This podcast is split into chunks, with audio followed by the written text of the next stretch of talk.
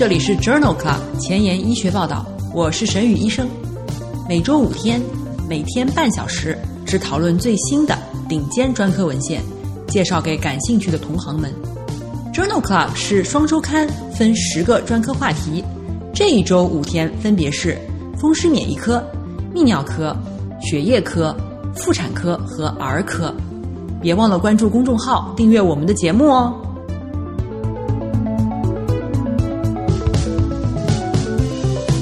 头条：一，FDA 批准聚乙二醇重组牛腺苷脱氢酶治疗重症联合免疫缺陷症。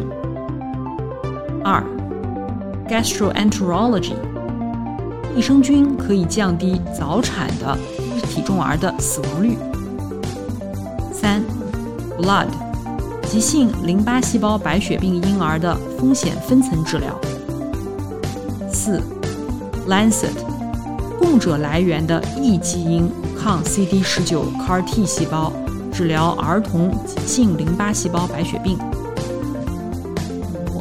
，Nature，母体肠道微生物菌群调节胎儿的神经发育。这里是 Journal Club 前沿医学报道。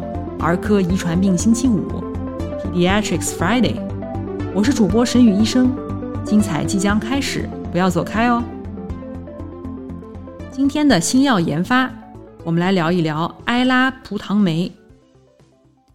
严重免疫缺陷病也称为 SCID，是一种由 T 细胞和 B 细胞发育功能障碍引起的联合免疫缺陷病。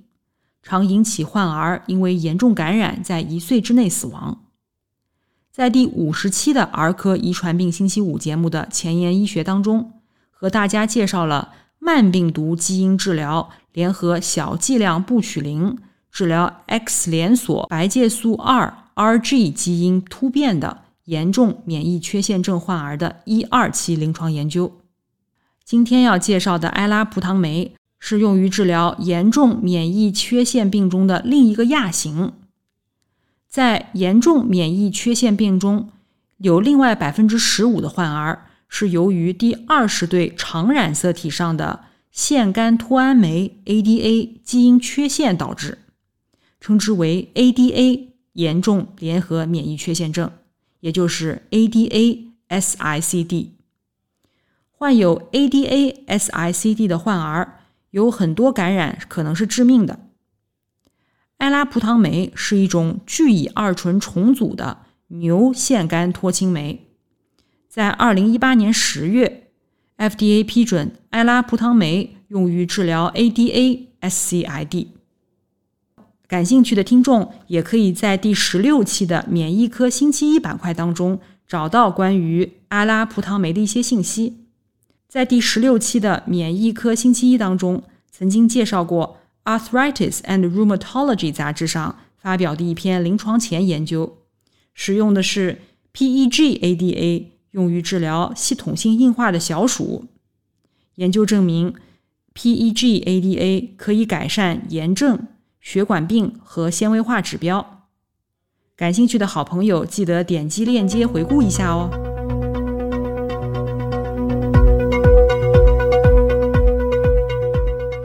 下面我们来看一看关于埃拉葡糖酶的两双临床研究。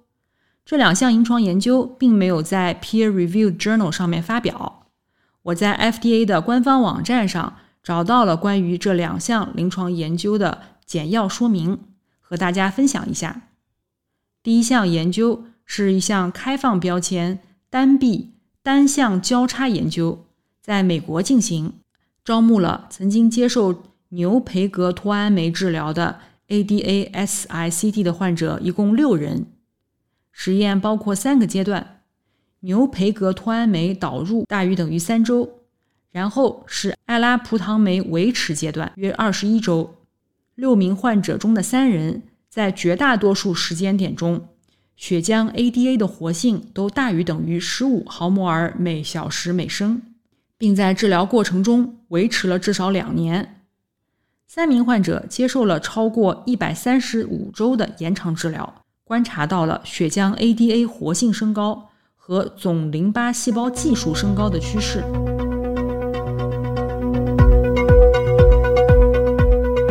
第二项研究在日本进行，纳入了成人和儿童 ADA-SICT 患儿共四人，每周接受埃拉葡糖酶，一共治疗二十一周，前五周为剂量调整期，后十六周为剂量维持期，然后是延长阶段。该阶段的研究尚未结束，在二十一周以后，所有四例患者的红细胞或者血液。脱氧核苷酸浓度均小于等于零点零二毫摩尔每升，血清 ADA 活性增加，而且有三例患儿的剂量维持期 ADA 水平始终大于十五毫摩尔每小时每升。今天的临床实践，我们来聊一聊早产儿。出生时低体重和早产是婴儿死亡的主要原因。婴儿的成熟度越低，死亡风险越高。主要死亡原因包括呼吸系统疾病和呼吸衰竭、感染、先天异常、脑室内出血、坏死性小肠结肠炎。其他常见的短期并发症包括低体重、早产儿视网膜病变、低血压和糖代谢异常。在《Gastroenterology》杂志二零二零年六月刊上发表了一篇荟萃分析。这项荟萃分析比较单株和多株益生菌对于早产、低体重儿新生儿预后的影响，共分析了六十三项涉及一万五千例早产儿的实验数据。与安慰剂相比，大于等于一种乳酸菌和大于等于一种双歧杆菌的联合干预。是唯一具有中高质量证据的降低全因死亡率的干预措施。这里死亡风险下降百分之四十三。与安慰剂相比，乳酸菌、双歧杆菌、动物亚种乳酸双歧杆菌、罗伊氏乳酸菌或鼠李糖乳酸菌联合治疗，可显著降低重度坏死性结肠炎，优势比为零点三一到零点五五。乳酸菌、双歧杆菌和布拉酵母菌的组合减少了到达完全喂养的天数，平均减少三点三天。单一使用动物亚种乳酸双歧菌或者是罗伊氏乳酸菌，可以显著降低住院天数，平均减少十三天。在这项荟萃分析中，认为在低体重早产儿当中。使用多种类型的益生菌联合配方，显著优于一种单用的益生菌。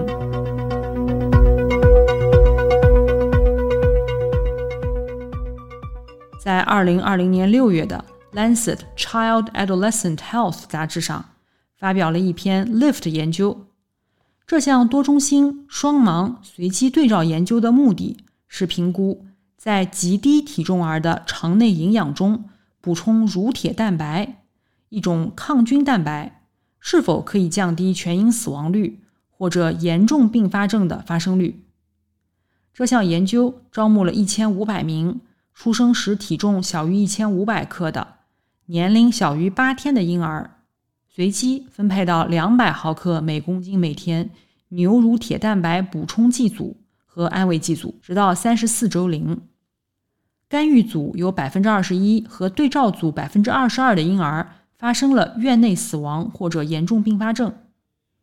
乳铁蛋白组有两例不明原因的晚期黄疸和浓缩乳综合症，对照组有一例致死性浓缩乳综合症。作者然后进行了一项荟萃分析，包括本文在内的十三项研究，包括了五千六百名早产儿。荟萃分析提示：补充乳铁蛋白可显著降低迟发性败血症，相对风险比零点七九，但是不改善坏死性小肠结肠炎发生率或者是全因死亡率。这项 LIFT 研究当中，补充乳铁蛋白并没有改善死亡或者是严重并发症的发生率。在荟萃分析当中。补充乳铁蛋白可能减少迟发性脓毒症。未来需要寻找更具有生物活性的产品，并评估在高危患儿当中使用更大剂量的乳铁蛋白是否有益。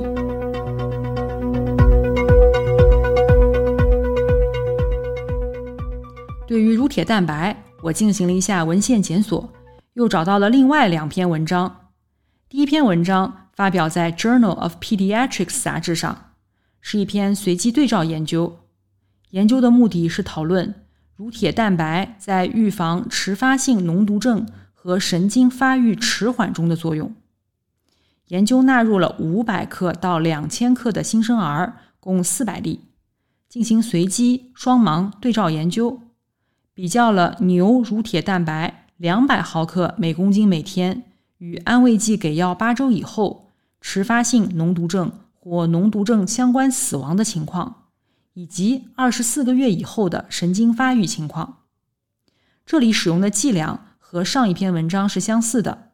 牛乳铁蛋白组有二十二名婴儿，安慰剂组有三十名婴儿死于迟发性脓毒症或者脓毒症相关疾病。经体重调整以后，没有统计学差异。二十四周时，牛乳铁蛋白组的平均年龄调整正常化得分为八十三分，安慰剂组为八十二分，也没有统计学差异。两年随访中，两组的生长结果和再次入院率也是相似的，但是牛乳铁蛋白组的毛细支气管炎发生率显著减少，风险比为零点三四。这项随机对照研究认为，补充牛乳铁蛋白并不能降低出生小于两千克的婴儿的败血症发生率。二十四个月的时候，生长和神经发育结果也是相似的。另外一篇我找到的文章发表在二零二零年九月的《Biochemical and Cell Biology》杂志上。这是一篇。两个随机对照研究的汇总结果，也讨论了牛乳铁蛋白对于预防一千五百克以下的婴儿迟发性脓毒症的影响。这篇文章分别针对的是体重小于两千五百克和两千克的婴儿，实验设计是相似的，相同的牛乳铁蛋白剂量也是二百毫克每公斤每天，以及相同的对照组麦芽糊精。两项研究合并以后，一共纳入婴儿三百三十例，平均时出生体重为一千一百克。牛乳铁蛋白组中有三十三例，对照组中有四十四例患儿出现了迟发性脓毒症。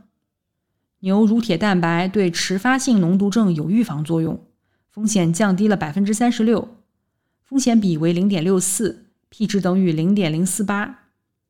特别是对于体重小于一千克的婴儿，风险比为零点四六；低母乳摄取量的婴儿，风险比为零点四。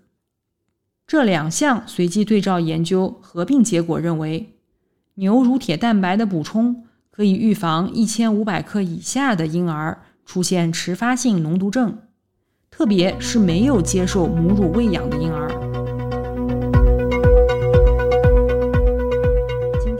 关于新生儿治疗的最后一篇文章，发表在《JAMA Pediatrics》杂志二零二零年八月刊上。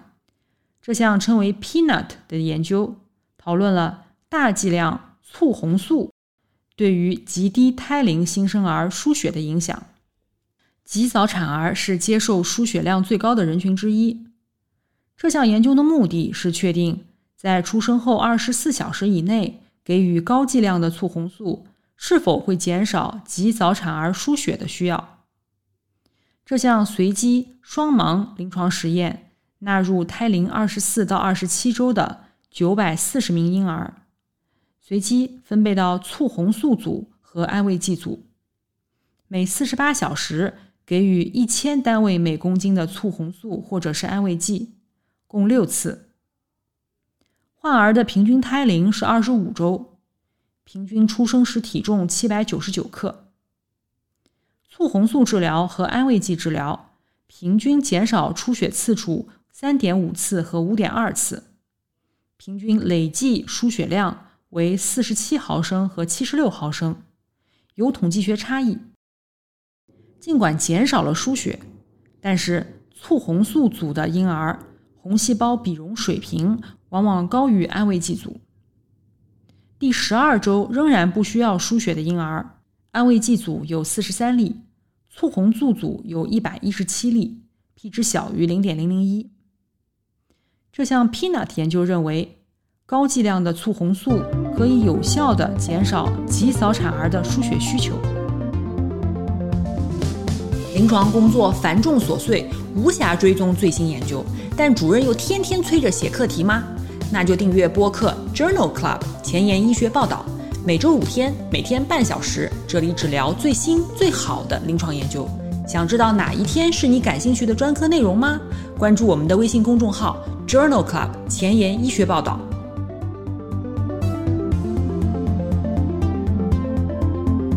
今天临床实验的第二部分，我们来聊一聊急性淋巴细胞白血病的治疗。急性淋巴细胞白血病淋巴瘤，也就是 ALL 或者是 LBL，是儿童最常见的癌症形式，约占儿童期恶性肿瘤的百分之三十。治疗采取多药物方案，分诱导期、巩固期、维持期，并包括针对中枢神经系统的治疗。诱导阶段的目的是初步完全缓解，常用药物包括。长春新碱、泼尼松、甲氨蝶呤、伊马替尼、达沙替尼。最常见的危及生命的不良事件包括肿瘤溶解综合征、血栓形成、出血和感染。巩固阶段的目标是预防白血病细胞的再生，降低残余肿瘤负荷，预防耐药性。常用药物包括阿糖胞苷、甲氨蝶呤、柔红霉素。多柔比星、环磷酰胺、依托泊苷。维持期间的治疗，患者继续接受低强度的持续药物治疗，包括六球嘌呤、甲氨蝶呤、长春新碱和泼尼松。在二零二零年十月的《Journal of Clinical Oncology》杂志上，发表了一篇回顾性的队列研究，讨论了风险分层疗法。降低儿童急性淋巴细胞白血病幸存者的发病率和死亡率。风险分层疗法根据临床和生物学特征对治疗进行改善，已将儿童急性淋巴细胞白血病的五年总生存率提高到了百分之九十，但是对其长期的毒性尚不清楚。这项研究评估了六千多例。在一九七零年到一九九九年期间确诊的急性淋巴细胞白血病的患儿，评估了他们的全因死亡率、癌症治疗的晚期影响以及随后的恶性肿瘤、慢性健康状况以及神经认知结果。治疗组合和治疗强度分为六组，分别为七十年代组、标准或高危八十年代组。标准或高危九十年代组、复发移植组，随访二十年，总体的全因晚期死亡率为百分之六点六。与七十年代组相比，九十年代组的晚期死亡率较低，与美国普遍人口数据相当。九十年代标准治疗组和随后发生的恶性肿瘤发生率较低。与美国普通人口的数据也没有差异，严重慢性疾病更少，记忆力受损更少。这项回顾性的队列研究认为，风险分层治疗方法降低了当代标准风险的急性淋巴细胞白血病幸存者的晚期癌症发病率和死亡率，其数据与美国普通人口的数据相当。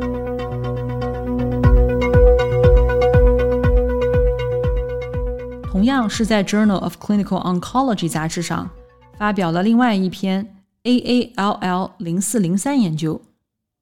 这项研究讨论了奈拉宾在新诊断的 T 细胞急性淋巴细胞白血病中的疗效。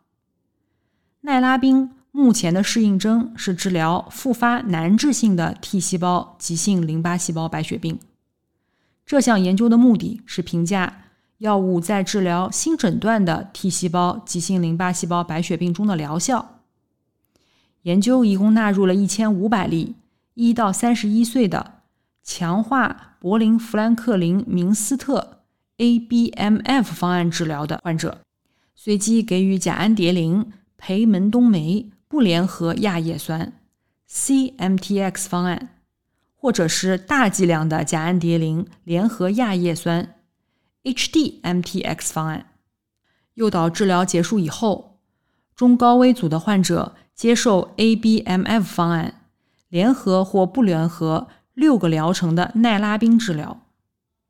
经历诱导治疗失败的患者被分配到了 HDMTX 方案联合奈拉宾。有中枢神经系统累积的患者接受 HDMTX 方案联合或不联合奈拉宾。除了低危患者以外，所有患者均接受颅脑外照射。研究发现，奈拉宾组和不使用奈拉宾组的五年无事件生存率分别为百分之八十三和百分之八十九，五年不带病生存率分别为百分之八十八和百分之八十二，p 值等于零点零二九。表现最好的方案是 CMTX 联合奈拉宾。五年不带病生存率达到百分之九十一。奈拉宾治疗后，中枢神经系统复发显著减少，分别为百分之一点九和百分之六点九，p 值等于零点零零零一。这项 AALL 零四零三研究认为，在 ABFM 方案中加入奈拉宾，可以改善新诊断的 T 细胞淋巴细胞白血病患儿和青年人中。不带病生存率。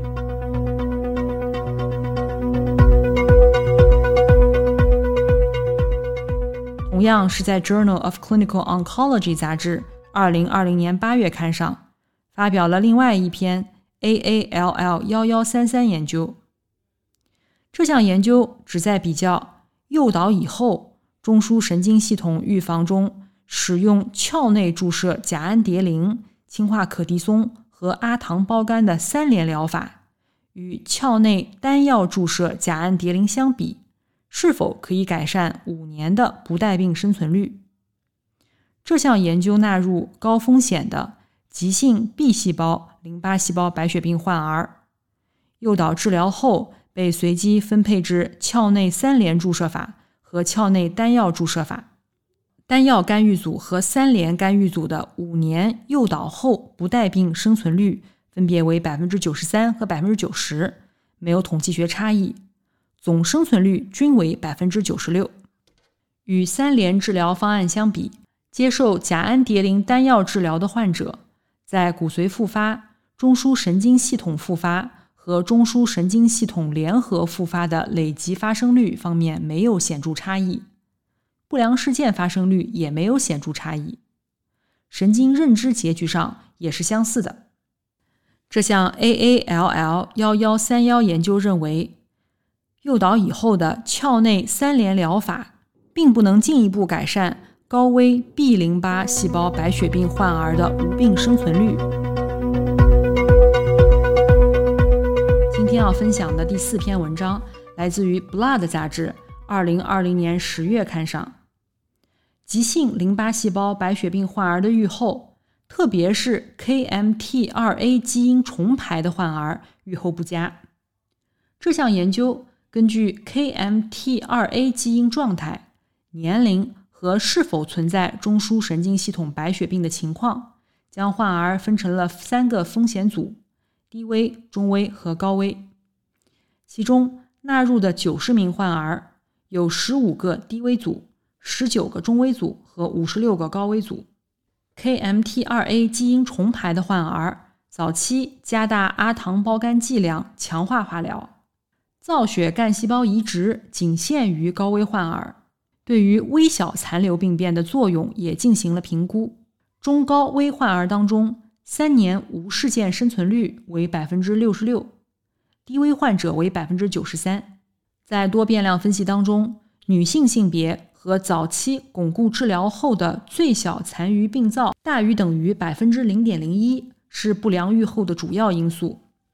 这项研究认为，对于 KMT2A 基因重排的患儿，引入风险分层和强化化疗是有效的。今天关于急性淋巴细胞白血病患儿治疗的最后一篇文章，摘自2020年12月刊的《Lancet 柳叶刀》杂志上。这篇文章包括了两项一期临床研究，讨论了基因组编辑供者来源的异基因抗 CD19 CAR T 细胞治疗儿童急性淋巴细胞白血病。基因编辑的供体来源的同种异体抗 CD19 CAR T 细胞是一种新型的 CAR T 细胞产品，可以立即用于临床。U CAR T 十九。是一种用于复发难治性淋巴细胞白血病的研究产品。这两项多中心一期临床研究的目的是调查 UCAR-T 十九治疗复发难治性 B 细胞淋巴细胞白血病的可行性、安全性和抗癌活性。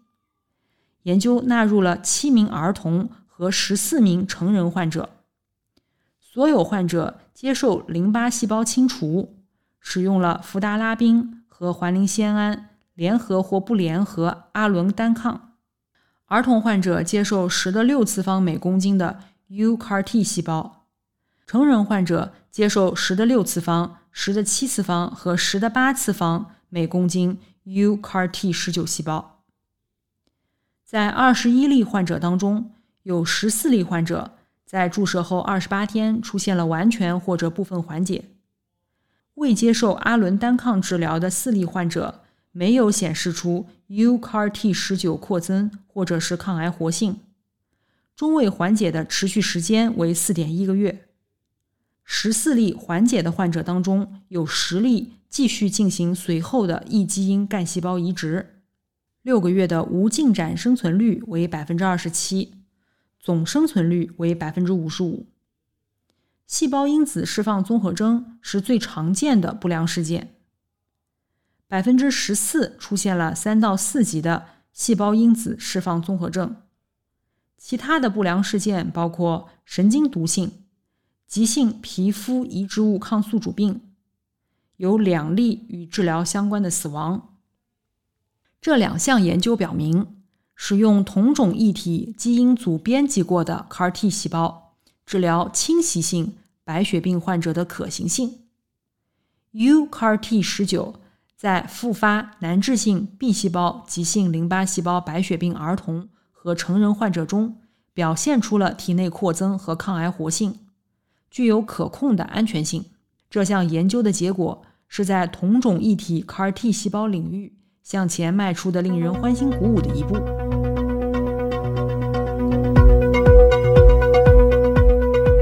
今天的医学前沿，我们来聊一聊母体肠道微生物菌群如何调节胎儿的神经发育。这一篇基础研究发表在二零二零年九月的《Nature》杂志上。为了应对诸如感染、怀孕期间饮食和压力的改变等挑战，母体的肠道菌群的生态失调已经越来越多的与后代大脑功能和行为异常相关。然而，尚不清楚母体肠道菌群是否会在关键的产前时期和没有挑战的情况下影响后代的神经发育。来自加州大学洛杉矶分校的研究人员通过消耗和选择性重建的小鼠母体肠道菌群的方法，来研究其对胎儿神经发育的影响。经抗生素处理和无菌处理的小鼠。其胚胎大脑中的轴突发育有关的基因表达减少，丘脑皮层轴突缺陷，而且丘脑轴突的外生生长受阻。用有限的菌群对于菌群贫乏的母鼠进行生物定植，可以防止胎儿脑内基因表达和丘脑皮质轴突发生的异常。代谢组学分析显示。母体的菌群参与调节了母体血清和后代大脑中的许多小分子物质。选择菌群依赖的代谢物可以促进胎儿丘脑皮质轴突的生长。此外，母亲补充这些代谢物可以消除胎儿丘脑皮质轴突的损害。在怀孕期间，对于母亲肠道菌群的改变，使后代的某些触觉敏感度发生改变，其他感觉运动行为并没有显著变化。这项基础研究认为，母体肠道菌群可促进胎儿的丘脑皮质轴突发生。这可能是通过微生物调控代谢物向发育中的大脑神经元发出某种信号完成的。各位听众，周末愉快！我们已经组建了 Journal Club 微信讨论群。如果你现在仍然想参与讨论，可以在微信公众号上给我留言。因为你的分享，已经有越来越多的医务工作者了解我们、关注我们了。如果喜欢我们的节目，不用给我点赞，现在就去分享吧。下周精彩继续，星期一是心脏血管专题，不见不散。